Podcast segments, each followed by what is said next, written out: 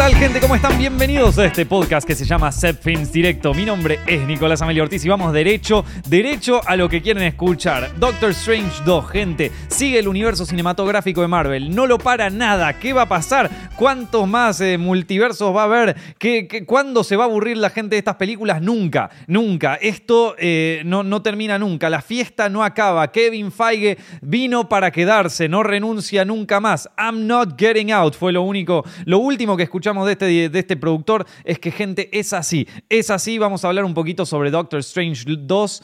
Doctor Strange. Siempre, siempre que digo Doctor Strange 2, me, me confundo y digo Doctor Strange Love.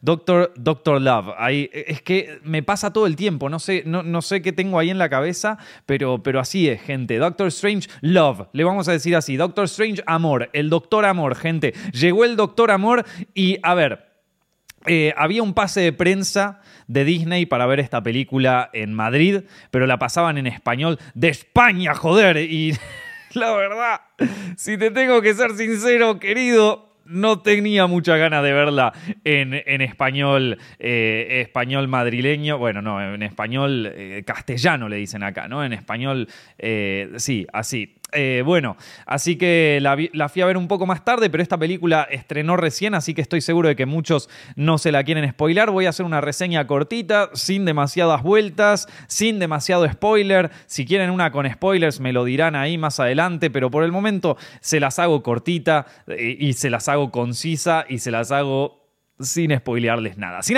sin absolutamente un spoiler, ¿ok? Bueno, em, como les digo, la película, lo que a mí más me interesaba, a ver, Doctor Strange 1, a mí me encantó. Me parece una de las mejores películas del universo de Marvel. Eh, ahí con Guardianes de la Galaxia, con eh, Avengers, la primera de todas, y te diría con Spider-Man, la última. Eh, creo que esas son como lo, más... ah, bueno, y Iron Man, la primera de todas, la del 2008. Esas son como mis, mis top 5, no sé si eran 5, pero mis top de, de ahí de, de Marvel. Eh, y bueno, eh, tenía cierto hype por ver, las- por ver la, la película, la siguiente, pero tampoco es que me moría, ¿eh? O sea, ya saben que yo dejé el tren del hype de Marvel en Avengers Endgame, para mí se terminó ahí, le di, le di como un toquecito más con, con Spider-Man No Way Home, pero por un tema nostálgico, imagínense que yo fui a ver las de Sam Raimi, o sea, las de Spider-Man de Sam Raimi al cine, entonces, digo, son mi infancia, son real, esas sí que son mi infancia realmente. Quizás Iron Man o quizás Avengers o quizás Avengers Infinity War es tu infancia, pero la mía son las películas de Spider-Man de Sam Raimi. Entonces sí, tenía algo de nostalgia por verla, pero yo ya, yo estaba abajo del tren del hype de Marvel. De hecho, eh, casi ni estoy viendo las series. Eh, vi un par de capítulos de la de Loki, vi un par de capítulos de WandaVision. Eh, no vi los What If de Marvel, me yo, vi un par de cosas así como. Vi, un recap en internet, o sea, vi como un- una especie de te lo resumo así nomás del Marvel What If para, para, poder en- para poder entender un poco la de Doctor Strange 2 cuando la viera, porque básicamente porque tengo una amiga acá en Madrid que es enferma de, Marvel y le encanta y le fascina y me dijo: Es que no podés ver la de Doctor Strange 2 si no ves esto, esto, esto. Me pasó una lista, parecía la lista del supermercado.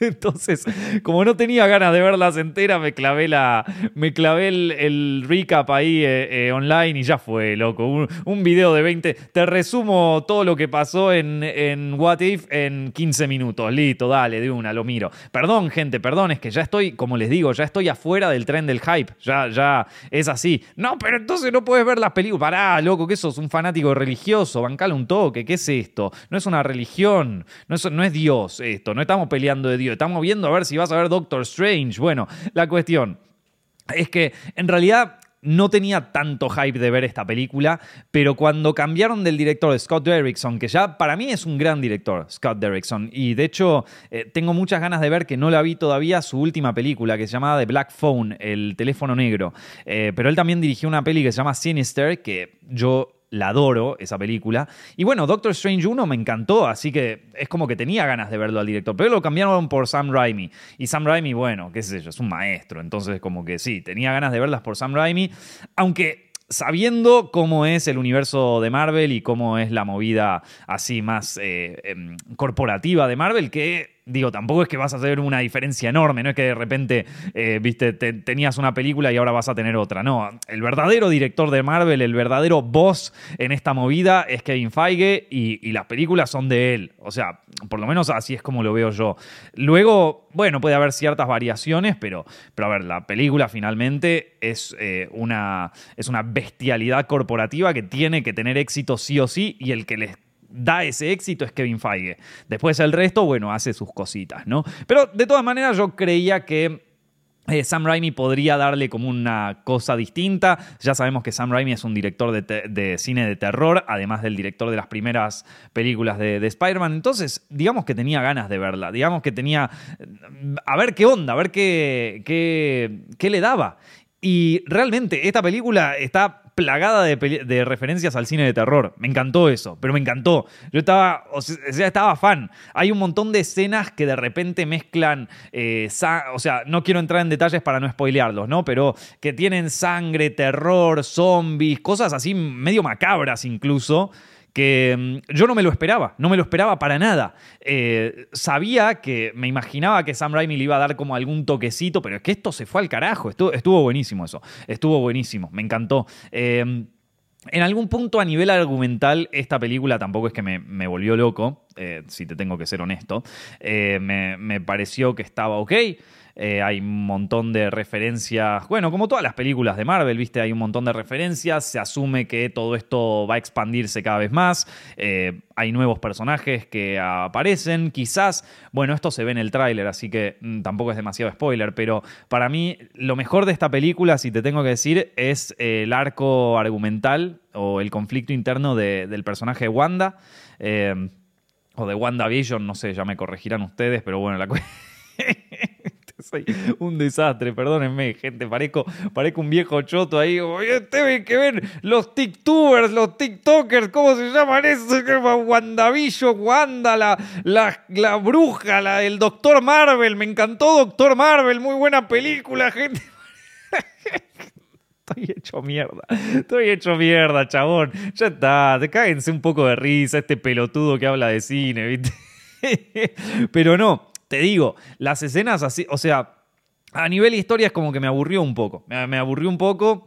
Va, no es que me aburrió, pero no, no, no, no logré conectar a mil como había conectado con, con la primera. Y la primera, te digo, la primera me gustó más por los viajes lisérgicos, así que vamos a poner las dos en el mismo nivel. La primera no es que me gustó por la historia particularmente, me gustó porque era un viaje, era un viaje del SD que te volvías loco. Y esta, si vamos a poner el coso, también lo es, también lo es, pero además, pero si la uno fue un viaje lisérgico de aventuras, la segunda fue un mal viaje lisérgico. La segunda es cuando te tomás una de estas cosas raras y tenés un mal viaje y te empieza a pegar la ansiedad, eh, te empieza a pegar la paranoia. O sea, es eso. Es eso, es un muy mal viaje con zombies, con gore, con... Eh, bueno, la, verdad que eso estaba bueno, eso estaba bueno. Hay momentos, hay momentos violentos que yo dije, pa, esto, esto en una peli de Marvel, no lo quiero, no lo voy a spoilear porque este sí es un spoiler fuerte, pero hay una escena que la, si les gusta spoilearse la peli, la pueden encontrar. O sea, que creo que está filtrada ahí en YouTube. Pero hay una escena que yo dije, ojo, esto no me lo esperaba, ni en pedo. O esto, para una peli de Marvel, fue como, wow, pará, loco, no, no, lo podía creer. Está, estaba bueno eso. Eso la verdad que eh, no me lo esperaba, fue fuerte, fue traumático y, me gustó. Eh, en general las escenas que son así de referencias al cine de terror están espectaculares. Eh, creo que por eso nada más vale la pena eh, ver la peli si quizás no te interesa el argumento y qué sé yo. Es como ver un par. Eh, hay un montón de escenas separadas, lisérgicas y súper psicodélicas en las que Sam Raimi se pone como. O sea, evidentemente esas escenas son las que eh, Kevin Feige le dijo: Mira, maestro, vos contame esta historia, porque yo tengo que expandir después. Yo esta peli las tengo que vender. Así que vos contame esta historia. Esta historia quizás no tenga demasiado sentido para vos, pero es importante para el universo cinematográfico que estoy creando y tenemos que llegar a la fase 5. O sea, estamos en un avión, Sam Raimi, estamos en un avión que lo estamos piloteando vos y yo, pero yo tengo el control principal, vos sos el copiloto. Entonces, esto hay que aterrizarlo. Yo me voy a encargar del argumento, quédate tranquilo que tenemos que hacer la fase 5, la fase 6, la 200, ¿viste? O sea, esto tiene que durar 10 años más, así que déjame tranquilo aterrizar a mí y vos en algunas partes mete tu salsa. Te voy a dejar algunas escenas donde vos podés meter la salsa que vos quieras.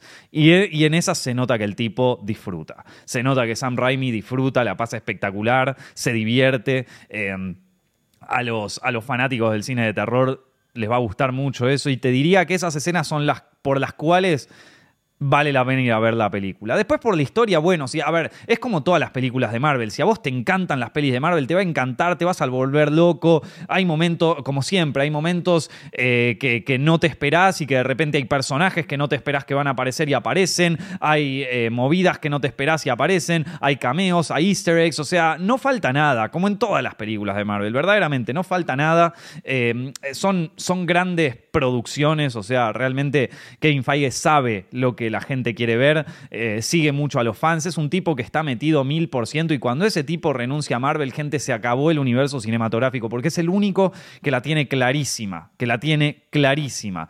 Em, así que, en líneas generales, la peli, a ver, nivel historia, no es que me fascinó.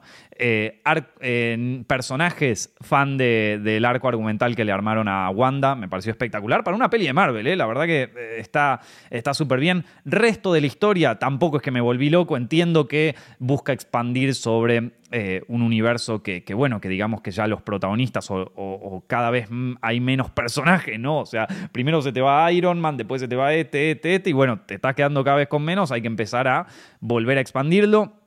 No me volvió loco, la verdad. Escenas lisérgicas increíbles, escenas de terror espectaculares por las que vale la pena. Sam Raimi lo que hizo en los momentos donde tiene libertad absoluta la pasa bien, se nota que la pasa bien. Y yo en esos momentos también la pasé bien. Así que, gente, nada, muy poco spoiler.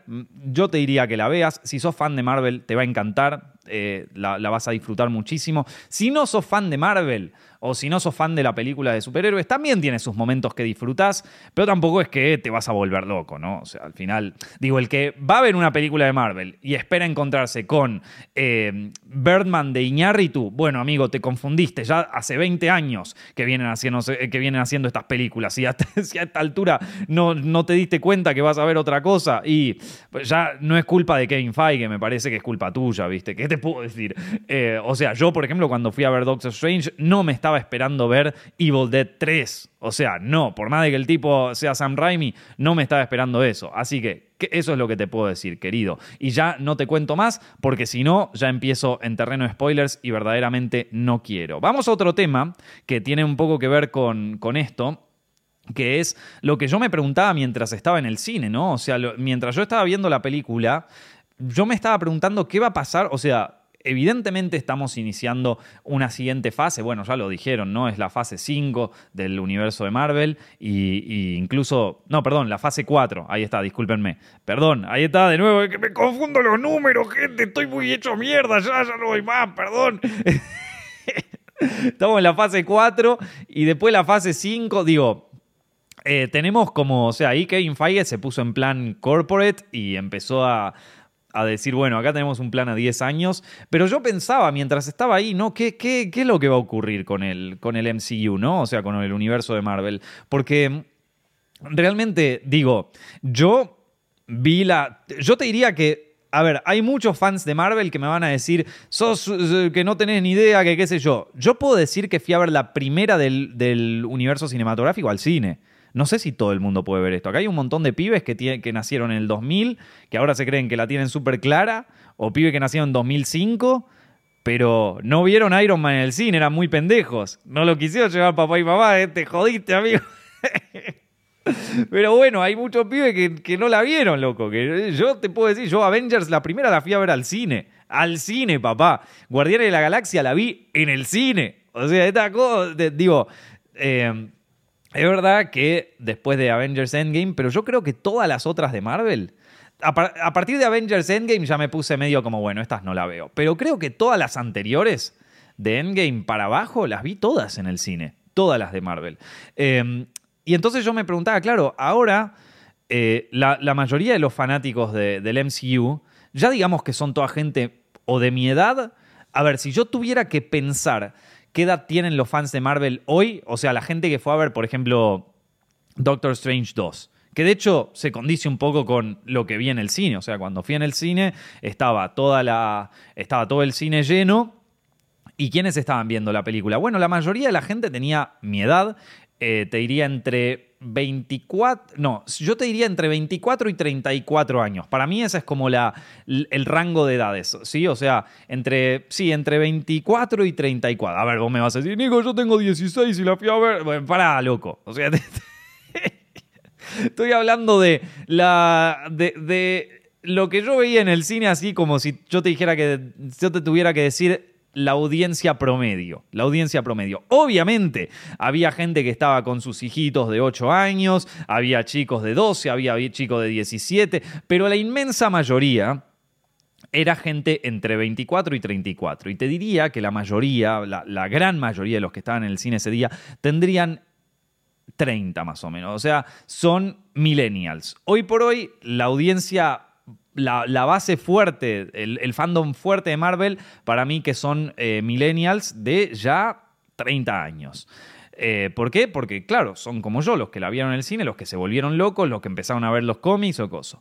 Ahora, esa audiencia fuerte yo creo que se tiene que renovar. Me parece que se está renovando en el sentido de que también había gente joven, digo, pero yo creo que ahora el gran desafío que tiene el MCU en este momento es eh, no te digo dejar a los millennials, sino como, bueno, está bien, los, los, tenés que seguir satisfaciendo, pero encontrarle la vuelta para atraer a audiencias más jóvenes, qué sé yo, generación Z, ¿viste? O sea, chicos de 20, em, sí, de 18 a 24, que es como aparte la audiencia que se vuelve loca, que, que comparte esto en redes sociales, que se divierte, o sea, como que para mí hay que, hay que ir a... O sea, si, yo fuera un ejecutivo de Disney, trataría de ver cómo llego a esa audiencia. Porque claro, eh, hay cada vez más, o sea, vos ves la, la, historia esta de Doctor Strange y es como, bueno, cada vez hay más personajes, cada vez el universo se expande más, cada vez todo, eh, todo crece y hay más películas y, y, cada vez más personajes de esto ya no son de las películas de Marvel, sino ya son de las series de Marvel, que es otro animal completamente, ¿no? Porque cuánto rating tienes, o sea, cuánta audiencia tienen esas películas y, o perdón, esas series y quién la, o sea, quién mira esas series y y cuánto éxito tienen, ¿no? Porque, digo, vos no podés ver cuánto rating, vamos a decirlo. Sí podés saber cuántas entradas vendieron las películas, eso se puede calcular, pero no podemos calcular cuánto, cuánta audiencia tienen eh, las, eh, las películas de, perdón, las series de, de Marvel que se estrenan en Disney Plus, salvo que Disney Plus lo, lo muestre. Y obviamente eso lo van a inflar los números y van a mentir ahí. Entonces es como, bueno, está difícil, está difícil saber cuál es la audiencia que tienen en este momento. Yo, por ejemplo, no, no, no te sabría decir.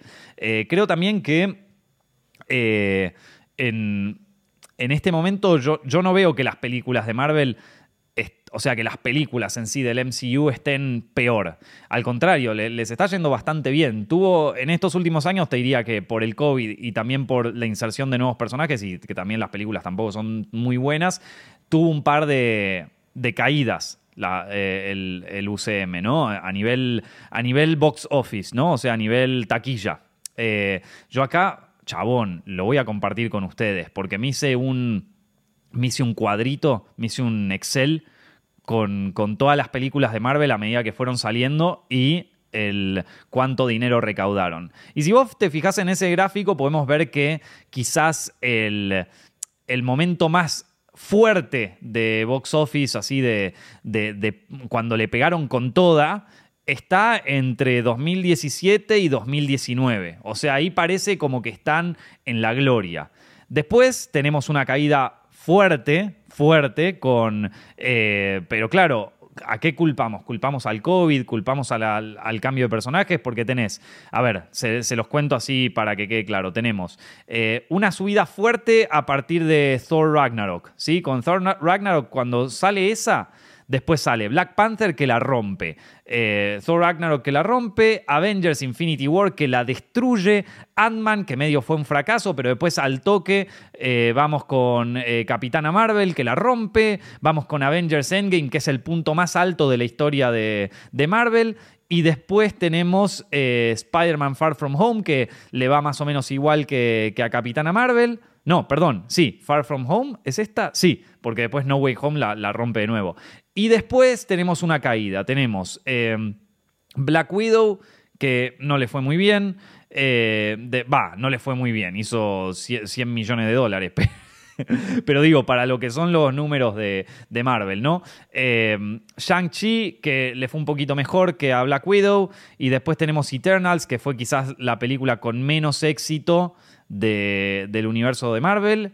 Después tenemos Eternals, sí, eh, Eternals que, fue la peor. Después Spider-Man No Way Home que la rompe, la rompe tipo al nivel de, de, mm, eh, eh, perdón, no Infinity War, sino Endgame. Y, pero estamos ahí, ¿eh? o sea, está, está ahí. Después ya Doctor Strange, bueno, es la primera semana de, de su estreno, así que todavía no se puede, no se puede dar una eh, un número exacto, pero yo creo que a Doctor Strange le va a ir muy bien. O sea, como que va, por lo menos va a estar entre, creo yo, eh, para mí, eh, va, va, va, a superar los 300 millones, creo yo. O sea, ya casi está por los 200 millones, supuestamente, y para mí que llega a los 300.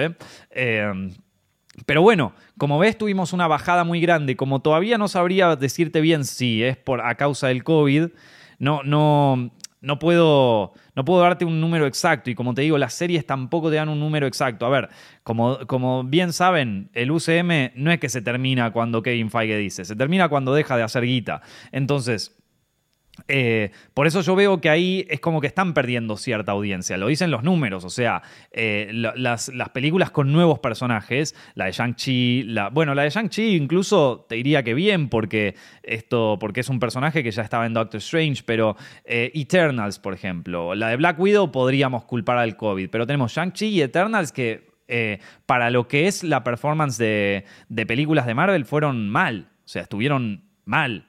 A ver, que estuvieron al mismo nivel que Doctor Strange 1, ponele. Pero Doctor Strange 1, esto estamos hablando de 2015, 2016, ¿cuándo fue esa? O sea, es otro momento. 2017 se empieza a ir todo al carajo y 2019 es el pico. O sea, entre 2017 y 2019 fue como la época dorada del MCU.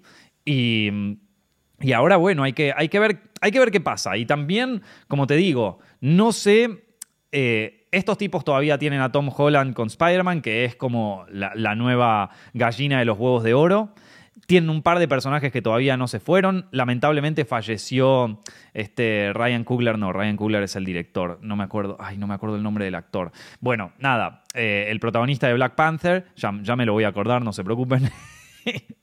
y, después. Eh, y bueno, después tenemos a los personajes de las series de Disney. Pero ahí es donde está la parte rara, porque ¿quién mira las series de Disney ahora? Yo, por ejemplo, Moon Knight, no, no, no solo no la veo, sino que tampoco veo que haya demasiado hype alrededor. Y de nuevo, otro me puede decir, oh, pero yo la estoy mirando, Nico, está bien. Yo digo en, líneas generales, ¿no? Yo busco Moon Knight en, YouTube y tampoco es que encuentro una discusión así álgida, fuerte, eh, que yo digo, pa, loco, esto está acá, parece que esta se pone. En cambio, eh, en esto de, cuando salía una de Avengers, era como, es que esto, eh, no sé, también va a haber otra de Guardianes de la Galaxia, ¿viste? O sea, es como que todavía, todavía tienen nafta para tirar con eh, las propiedades anteriores, pero creo que ahora es como un momento donde hay que expandir sobre lo nuevo o donde hay que desarrollar sobre lo nuevo. Creo que con Wanda lo hicieron bien en la de Doctor Strange 2. Me parece que está bien eso. Hay que ver. Eh, no lo sé, gente, no lo sé porque se está expandiendo muchísimo. Recuerden que esto empezó con un tipo que se vestía de, con, una, con un traje de eh, de, Iron Man y que era Robert Downey Jr. y fue una película medio para probar suerte. Después empezaron a aparecer personajes, viste, apareció Thor, apareció eh, este otro, el Capitán América, apareció, eh, bueno, nada, fueron apareciendo a poco hasta que llegaron los Avengers. Y después de los Avengers empiezan a, a expandirse no solo en personajes, sino también en eh, en dimensiones, ¿no? Están los guardianes de la galaxia que ya están en el espacio, ¿viste? Ya, estamos afuera de la Tierra, jefe. Y aparece Thanos, que es un, que es un ser eh, extraterrestre, ¿viste? Y entonces estamos afuera y ya tenemos un personaje que está, que, estamos por fuera del universo conocido. Y eso ya es una expansión fuerte, ¿no? O sea, tenemos una, una cosa que crece, crece, crece, pero que también se mantiene dentro de un universo cerrado, las películas son eh, autoconclusivas, en el sentido de que vos podías ver la película de Thor, la primera, y era Thor, y listo, y ya está, y tenías una escena post-créditos en donde medio que se, que se involucraba en una película con otra, pero dentro de todo vos podías ver Thor o podías ver Capitán América, la primera de todas, sin tener el contexto de las otras películas. Ahora, oh, ahora necesitas ver no solo eh, la película anterior, sino que tenés que ver las series, eh, los spin-offs, las series de Disney Plus, todas las películas del universo de Marvel anteriores para entender medio coso. Incluso ahora también las películas de Sony, ¿no? Porque para ahora en, la última de, Spider-Man había una escena post-créditos con Venom. Entonces es como que, wow. Ya, y, después, ahora que Marvel adquirió, perdón, que Disney adquirió Fox, también hay que ver toda la, toda la saga de X-Men. Que, que bueno, que, eh, o sea, está todo, está todo. Hay que, hay que, meterle, hay que meterle con todo, gente. Es mucha, es mucha información. Entonces yo no sé, yo quizás ya me perdí ahí, ¿viste? Eh, que, eh, y, también está el otro problema, que es que estas películas, por más grandes que sean, vos decís, bueno, tienen presupuesto ilimitado, pueden hacer todas las películas que quieran, la máquina de hacer chorizos, sí, pero también tienen un tema, tienen un problema grande, que es que por la dimensión colosal que manejan a nivel presupuestario, y no solo a nivel del presupuesto de lo que cuesta hacer la película, luego también está el tema de marketing de la película, o sea, la tenés que marketear, la gente la tiene que... Eh, el mismo, lo que te costó hacer, la, si la película te costó 100 millones, el marketing te va a costar otros 100 millones más. O sea, estamos hablando de películas con presupuestos colosales que no puede, no puede irles mal. No puede irles mal porque se funde la compañía. O sea, eh, si una película de Marvel no hace más de 100 millones de dólares, cagó. Y, de hecho, si hace 100 millones de dólares, ya se podría decir que fue un fracaso, cuando normalmente 100 millones de dólares es una locura. Pero claro, por la cantidad, por la cantidad de presupuesto que se gasta para que la gente vaya a ver esas películas al cine, si no recaudan una fortuna, están en la lona. Entonces son películas que también están medio en el filo de una cuchilla en una industria, que es la industria cinematográfica, que digamos que también está cada vez más difícil llevar gente al cine. Entonces, em, es... está, complicado, loco. Yo sé que Kevin Feige le va a encontrar la vuelta porque ese tipo es un genio, pero, pero está complicado. Eh, cada vez más, a ver, a mí me parece que eh, en este momento el plan eh, yo no sé, porque no soy ejecutivo en Marvel, pero creo que en este momento el plan es el siguiente. Es hacer más series para, para Disney, porque son las series eh, tipo WandaVision, Loki, eh, la de What If, todas estas, si bien son caras, no son tan caras como hacer una película de Marvel. Y tienen mayor libertades creativas, ¿no? O sea, tienen para moverse por distintos sitios. Entonces yo creo que cada vez van a ser más series así de, personajes de Marvel y yo no creo que estén todos. O sea, a mí me parece que van a ver, de acuerdo a las series que salieron, van a ver cuál de todas las series la pegó. O sea, cuál de todas las series le está pegando fuerte y de acuerdo con eso van a decidir qué película lanzan. Un ejemplo, ¿no? Le va bien a la serie de Moon Knight, ¿no? Qué sé yo, por tirarte un ejemplo. A Moon Knight le va increíblemente bien y es una bomba y es espectacular y la ve todo el mundo, bueno, se va a hacer película de Moon Knight con cameos de algunas series que no le haya ido tan bien, ¿viste? Es un poco lo que hicieron en Doctor Strange, que agarraron un personaje que fue masivo, que fue Stephen Strange, que, que ya la viene pegando hace un montón, que aparte fue el que vio los millones de finales alternativos de Endgame y es un tipo que ya forma parte del mito del universo de Marvel lo combinaron ese con un personaje que es Wanda, Scarlet Witch, que además de aparecer en las películas anteriores, tiene su propia serie en Disney Plus y también fue una serie exitosa, fue una serie que le fue bien. Entonces yo creo que van a empezar a hacer eso. Para mí, ese...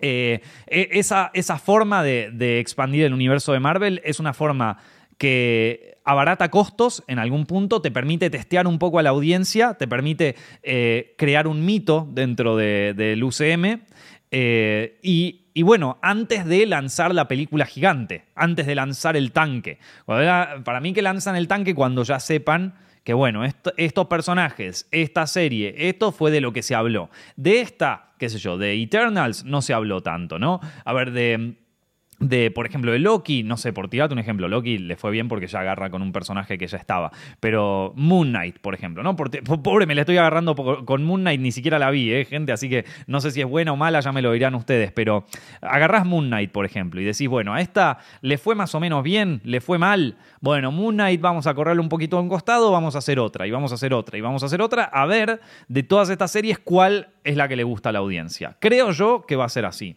Eh, para mí, o sea, si bien ellos, los de Marvel, tienen un plan a 10 años y tienen toda. Por ejemplo, la fase 4 todavía le quedan un par de películas, ¿no? Le queda la, la, de Black Panther, Wakanda Forever, queda Thor, Love and Thunder, queda la de Capitana Marvel 2, queda la de Guardianes de la Galaxia Volumen 3, la de Ant-Man and the Wasp Quantumania y después traen a dos personajes nuevos, porque todos estos vienen de la fase 3, ¿no? Todos estos vienen del universo de, Avengers Endgame, ya los conocíamos. Después tenemos dos personajes nuevos que son Blade y que son los Cuatro Fantásticos, eh, la reinserción de estos personajes nuevos. Y después, dentro de Disney Plus, tenemos, eh, a ver, que Blade la va a pegar es un tanque porque ya, lo, ya conocemos el IP, ya conocemos a este personaje. Los que conocíamos Blade, la, versión dirigida por Guillermo del Toro, y los Cuatro Fantásticos lo mismo. De hecho hay mucho hype porque ya se hicieron como 40 reboots de los Cuatro Fantásticos, todos fueron una cagada. A ver, vamos a ver si Kevin Feige los salva, ¿no?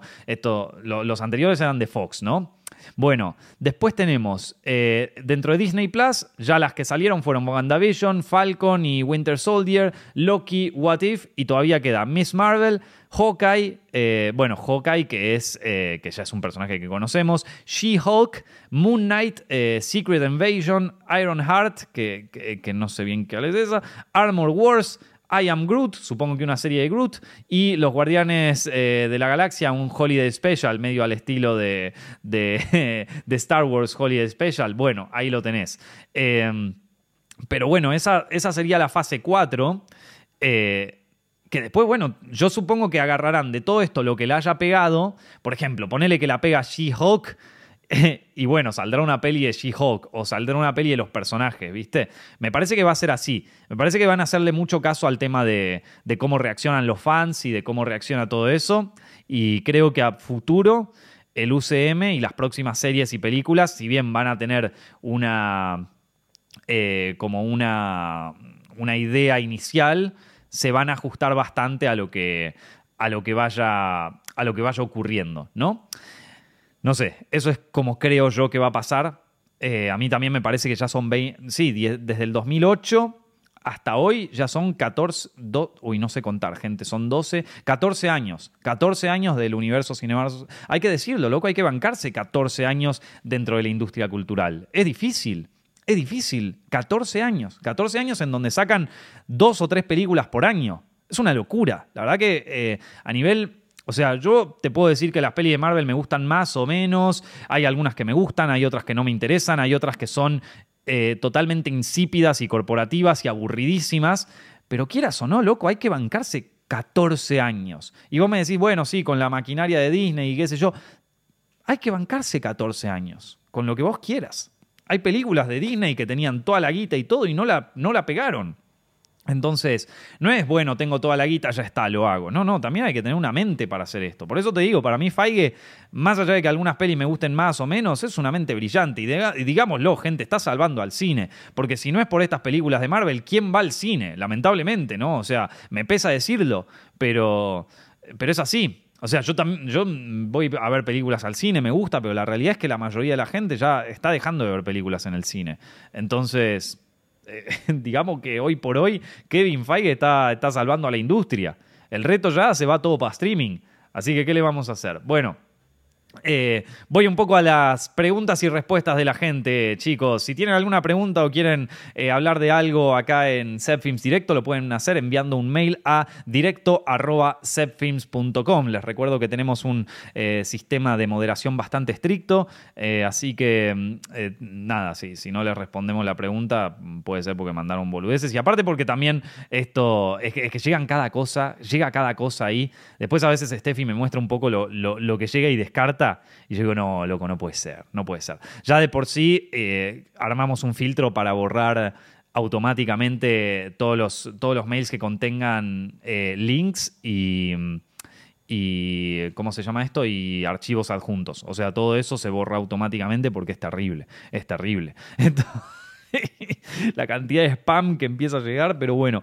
Eh, tengo acá una pregunta que me llegó de parte de. Uy, no, no tengo el nombre, para, lo voy a buscar porque acá lo tengo, sí. De parte de Joaquín me manda este mail que me pregunta, hola Nico, ¿cómo estás? Primero que nada, te quería felicitar por el podcast que creaste y tu trayectoria tanto en las redes como en el cine. Muchísimas gracias. Yo conocí tu podcast en 2020 con la entrevista que le hiciste a Rod Square y en 2018 y desde ahí ya te sigo hasta el día de hoy. Bueno, gracias. Tengo 17 años y me encantaría estudiar periodismo deportivo a pesar de que me gusta mucho el cine. Realmente vos sos parte de mi inspiración con la creación de Set Films y me gustaría encarar algo parecido, solo que tirando más para el lado de los deportes. O sea que él quiere hacer un canal eh, de, YouTube o una, una, plataforma en redes sociales sobre deportes, que es lo que le gusta a él. Me gustaría saber cómo fue el proceso de creación de Films desde el momento eh, que le dijiste a Monty que te gustaría proyectar algo, cómo arrancaron y fueron consolidando el proyecto para conseguir un estudio. Muchísimas gracias, Nico. El alcance que tenés con tus seguidores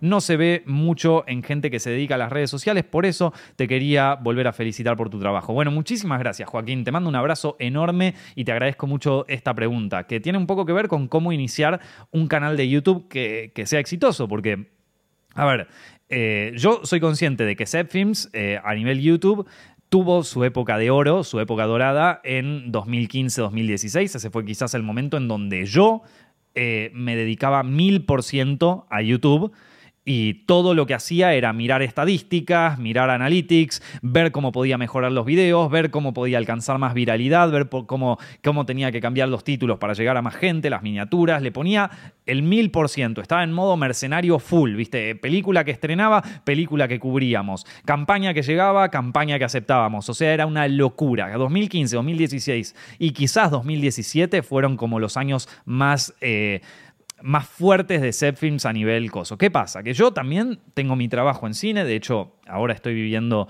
en Europa y me estoy dedicando a en tiempo completo a hacer, eh, a, desarrollar proyectos, ya sea como guionista, como director, y, o sea, ese es mi trabajo.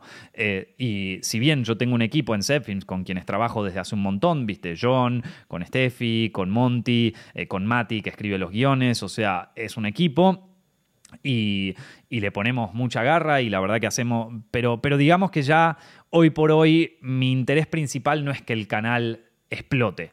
No estoy buscando el siguiente video viral, no estoy buscando qué hacer para que la audiencia se vuelva loca, no me, ya no, no, ya hoy por hoy, digamos que eh, la movida que, busco en Films es algo más tranquilo, es hacer series que nos gustan, series que funcionen y que, mm, y, y nada, tener un canal que, funcione bien, pero tampoco estar buscando todo el día el viral, ¿viste? Que, era algo que hacíamos anteriormente. Eh, ¿Cómo empieza todo esto? Bueno, hay un video justamente en Set Films que se llama, que lo hicimos para el cumpleaños número 10 del canal, que, que era justamente la historia de cómo fue creado.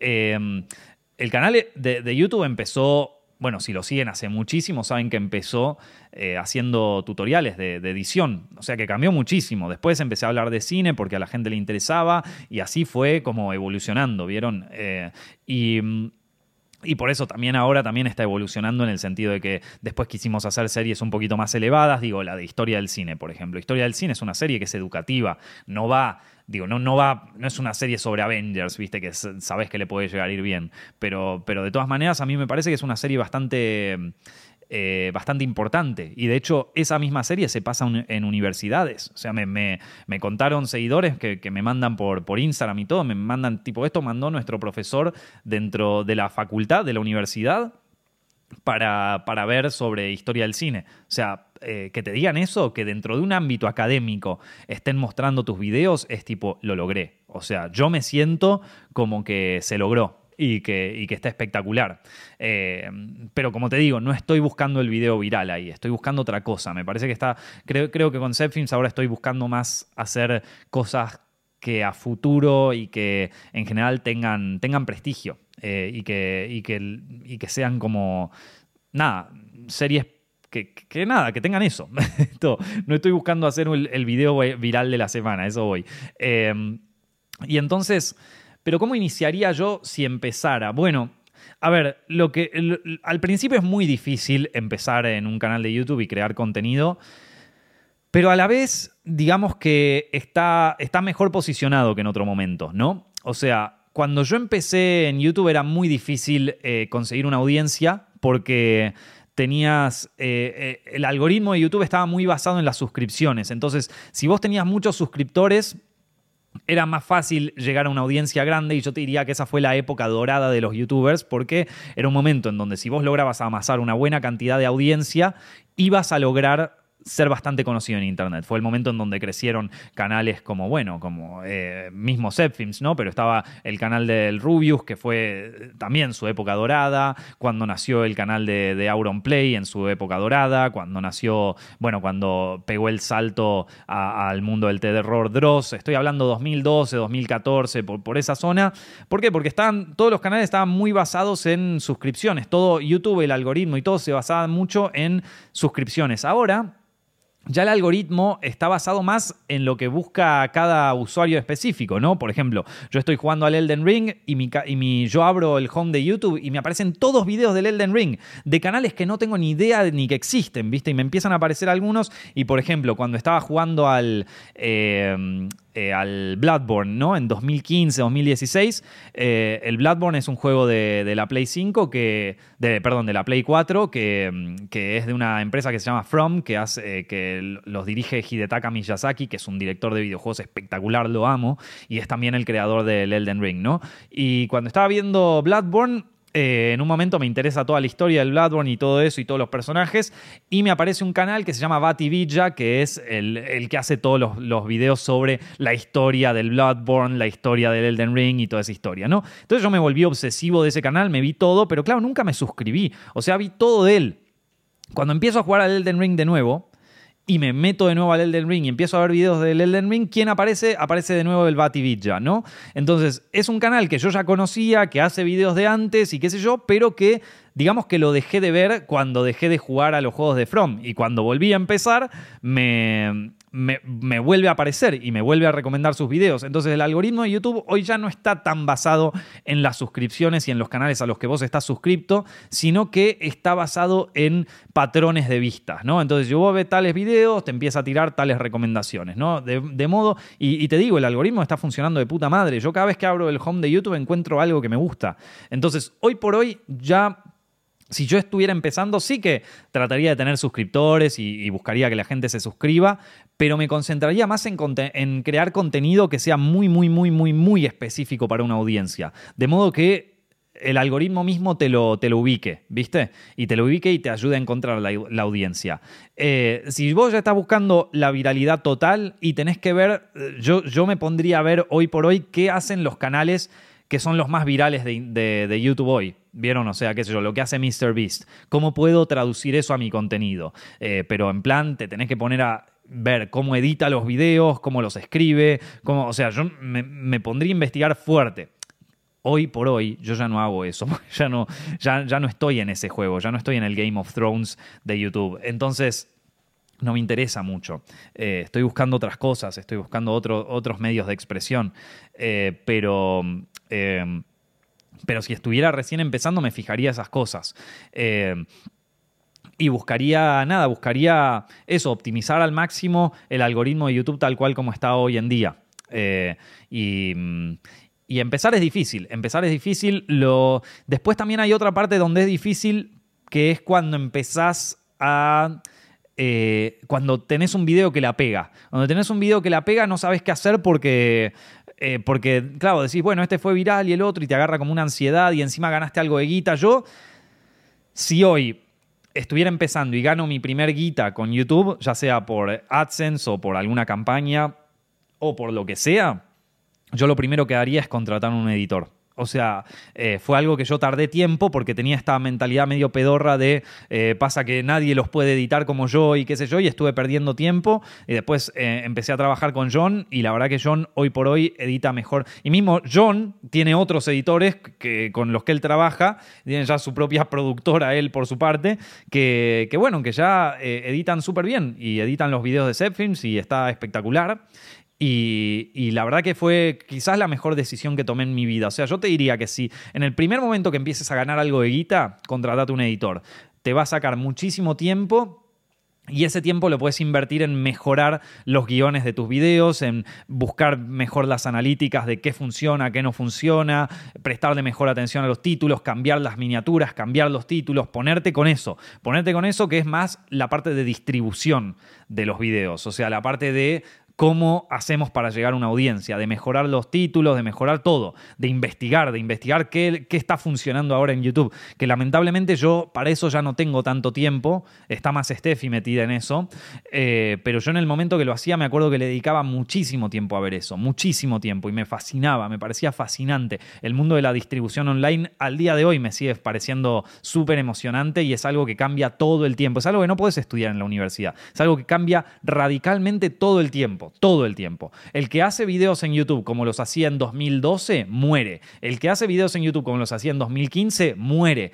Incluso aquellos que hacían videos y que la pegaron en 2020 y se volvieron super hits, van a morir en algún momento. Quizás sean populares ahora, pero van a morir. Los que hacen streaming en Twitch como lo hacían en 2018, tienen fecha de vencimiento. Los que se creen que eh, la pegaron en este momento y no se renuevan con el tiempo, mueren, mueren, todos, o sea, todos, todos eventualmente, si no te renovás, morís. Eh, y vos me vas a decir, Nico, ¿y vos por qué no te renovás? Bueno, eh, a ver, yo creo que Zepfilms en algún punto se, renueva, pero de nuevo, no estoy en el juego, no estoy en ese juego, estoy en otra cosa en este momento. Y también piensen que yo ahora tengo otras fuentes de ingreso, no es que mi fuente de ingreso única es, YouTube. Si, si fuera la única y si fuera eso de lo que depende absolutamente todo, sí, le pondría muchísima más garra. Pero en este momento estoy en otra etapa de mi vida. Eh, entonces... Eh, quiero que me entiendan en ese sentido pero si te tengo que motivar de alguna manera, yo diría eso. Lo primero un editor y después otra cosa que, con, que, con, que creo que todo eh, creador de contenidos en Internet tiene que tener sí o sí, es un gestor de, redes, es un gestor de, comunicación. Eh, uno se tiene que olvidar de las redes sociales y de lo que la gente piensa de uno en las redes sociales. Eh, porque eso te hace perder mucho tiempo te hace, te hace entrar en espirales de, uy, lo que piensan de mí, lo que piensan en cosas. A ver, si la gente se suscribió a tu canal es porque algo bueno estás haciendo. Entonces sí, obviamente en el momento en que uno empieza a crecer, empieza a aparecer gente que no le gusta lo que haces y gente que te va a putear y gente que para ellos vos vas a ser la, la persona más mierda del planeta. ¿Sí? O sea, em, te vas a encontrar de todo. Yo veo los comentarios de Zepfilms, que ya es algo incontrolable, ya es la selva. De Zepfilms, 5 millones de visitas todos los meses. Entra, entra gente a putearme en videos que son del 2013, ¿viste? Entonces es una locura. Esto, yo ya no puedo controlar todo eso, ni puedo controlar toda la gente que me putea, ni hay, hay gente que para ellos yo soy la persona más vil, un hijo de puta, un malnacido, y lo van a pensar todo el tiempo, y cosa que diga, cosa que les va a joder. Y ya está, y no hay nada que hacer, ¿viste? Y se te terminó ahí, maestro, no le puedes caer bien a todo el mundo. Entonces, para no distraerte con eso, porque es algo que distrae, para no distraerte con alguien necesitas a un gestor de comunicación. Yo tengo a Steffi, que es lo más, lo más de lo más. La adoro, es una genia. Em, y, ella se encarga de las redes sociales de Zepfilms y poco a poco también se está encargando ahí de, los videos y del canal y de, mantener como lo que es la comunicación, lo que es la distribución. Eh, y yo no tengo que pensar a ver qué dije, qué le molesta, qué me cancelan, qué qué sé yo. Da lo mismo, da lo mismo.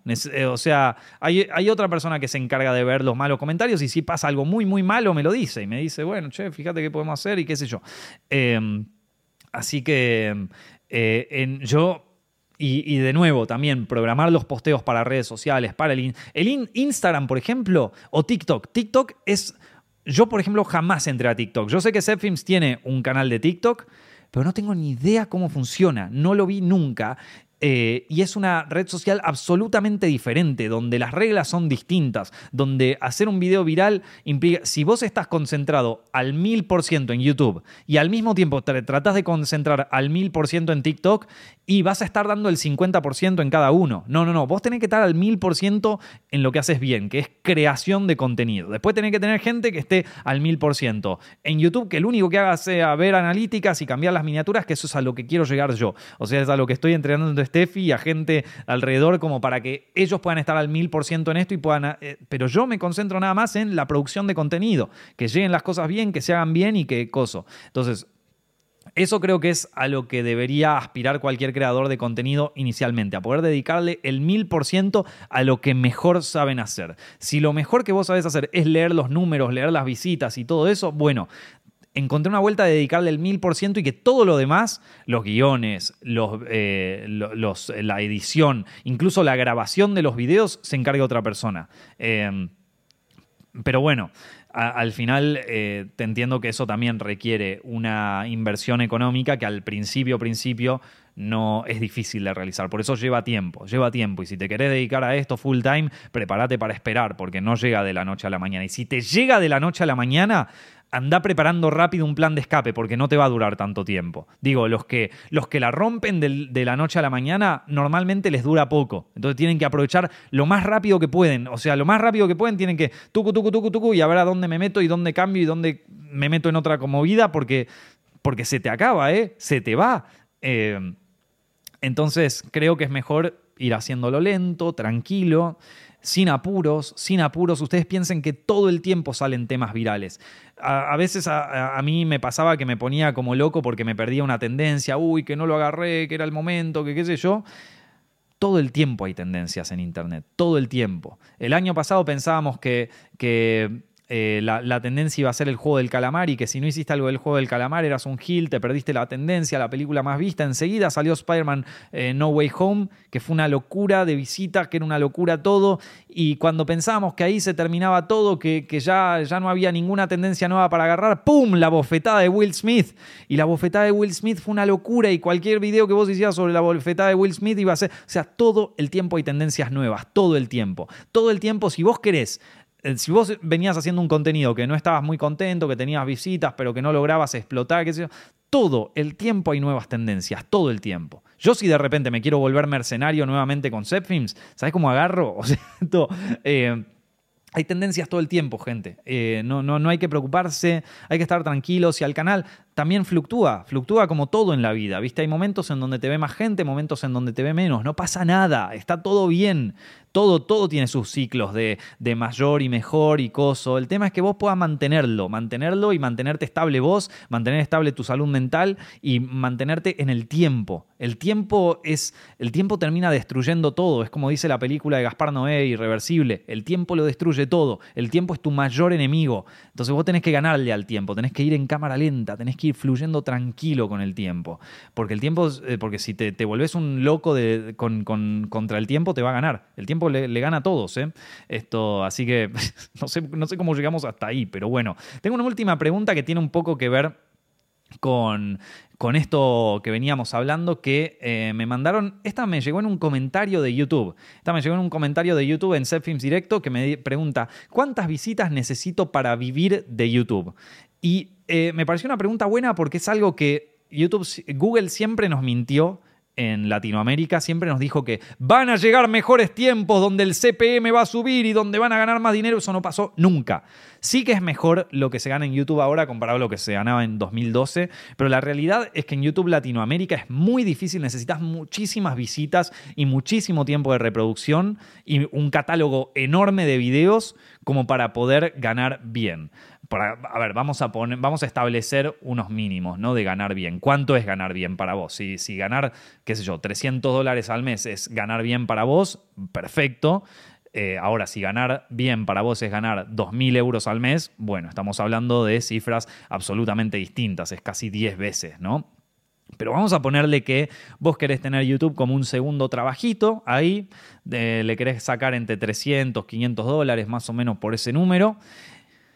Igual necesitas bastantes visitas para llegar a ese número. ¿eh? Eh, no, no, no, sabría decirte, porque a ver, YouTube funciona con algo que se llama el CPM. Eh, de, esta, de esta forma, primero, a ver, vamos, a, vamos al principio, ¿no? ¿Cómo se gana dinero en YouTube? Hay ahora, hoy por hoy, antes era solamente a través de las publicidades. ¿Vieron las publicidades que te aparecen al principio de, YouTube, esas que duran 5 segundos? Bueno, esa era la, la, forma de ganar dinero. Hay un anunciante ahí que pone dinero, por ejemplo, te aparece una publicidad de Coca-Cola, eso es Coca-Cola. El gerente de Coca-Cola de publicidad puso una publicidad en Google AdWords, que es la plataforma de publicidad de Google, eh, para video.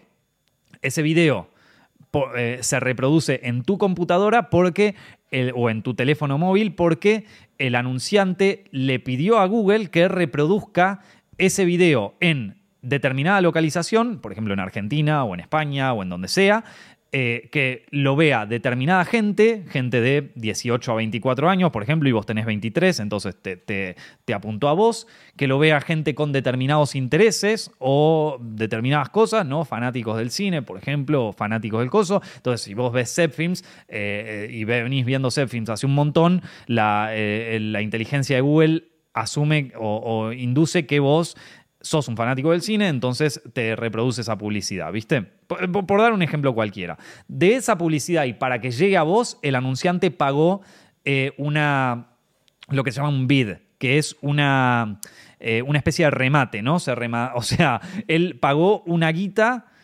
compitió contra todos los otros anunciantes y ganó para que esa publicidad se reproduzca en tu dispositivo.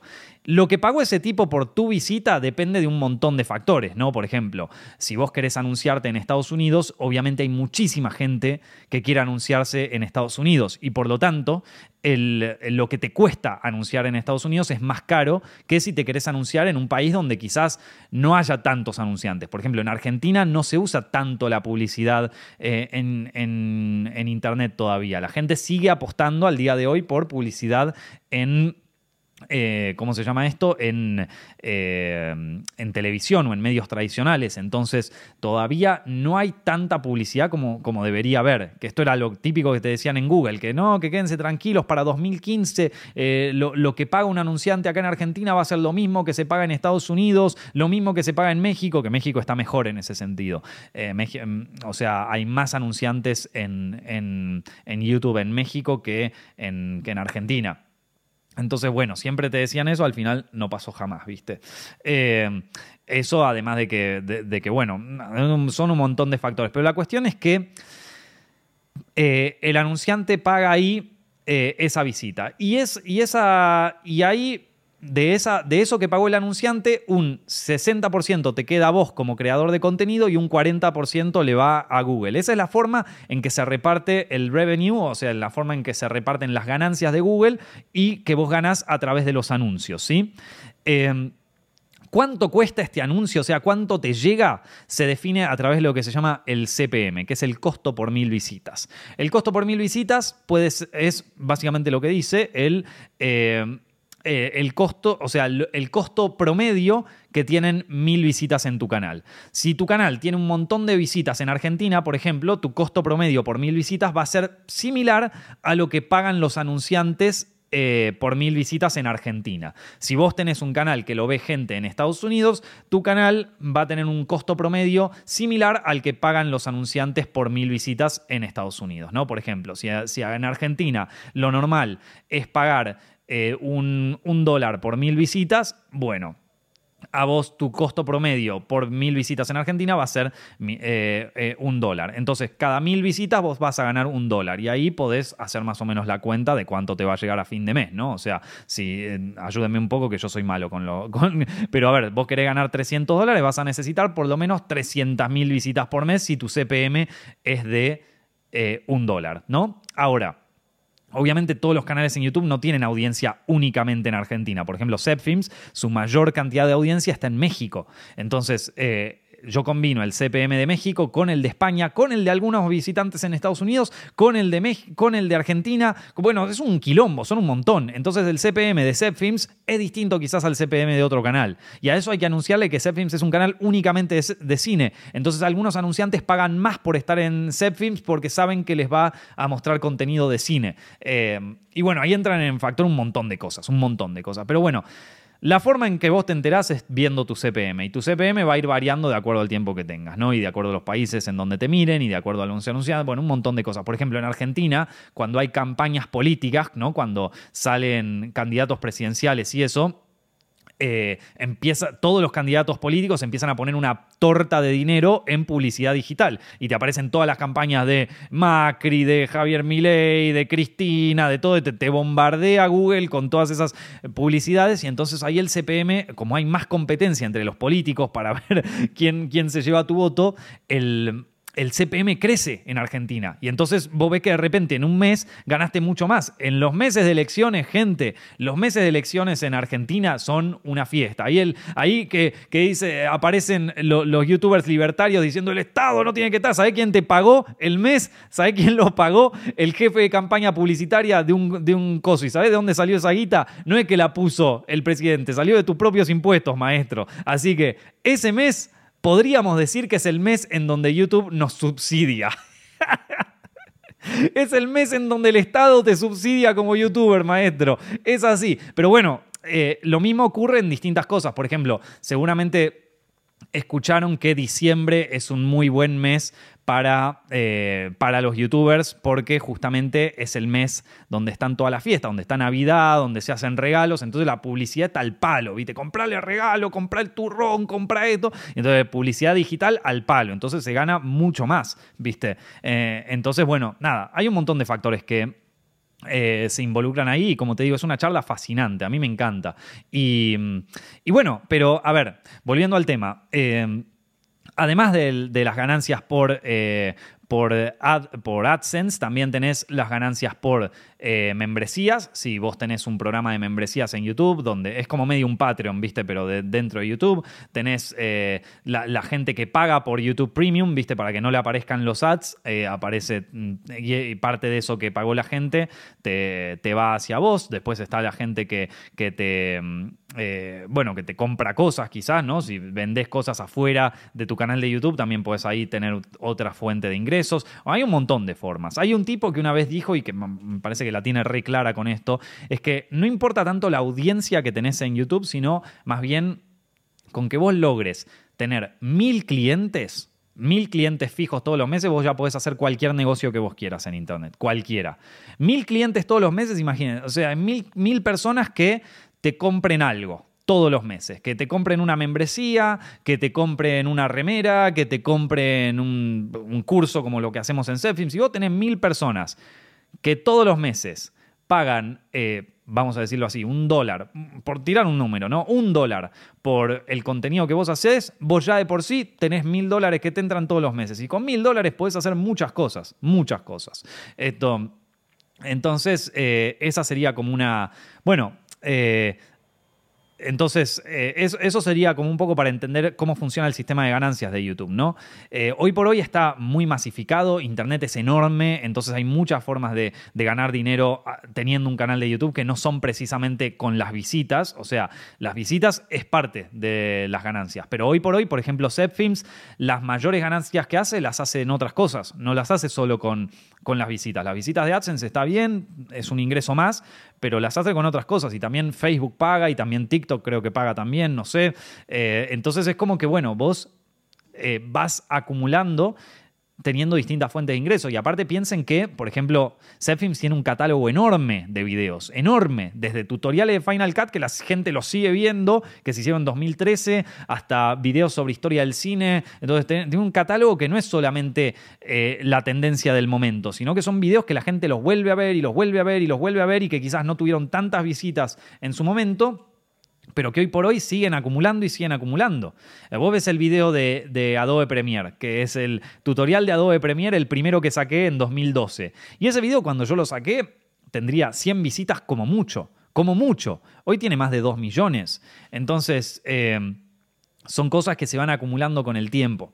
Eh, y, que van creciendo así. Pero bueno, como ya te digo, para mí lo más importante no está, o sea, si vos querés vivir de, YouTube, no es vivir de las visitas. O sea, está bueno tener muchas visitas y cosas, te da linda dopamina y todo, pero, pero tenés que generarte un plan de negocios que exceda, porque va a haber meses en donde vas a tener menos visitas, va a haber meses en donde vos quizás vas a estar quemado y te quieras tomar una pausa y esos meses van a traer menos visitas. Entonces, si vos dependés únicamente de las visitas, vas a estar jugado.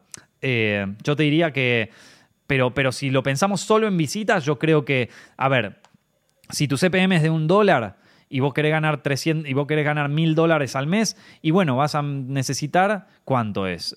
100, eh, un dólar, más o menos un millón de visitas al mes, creo.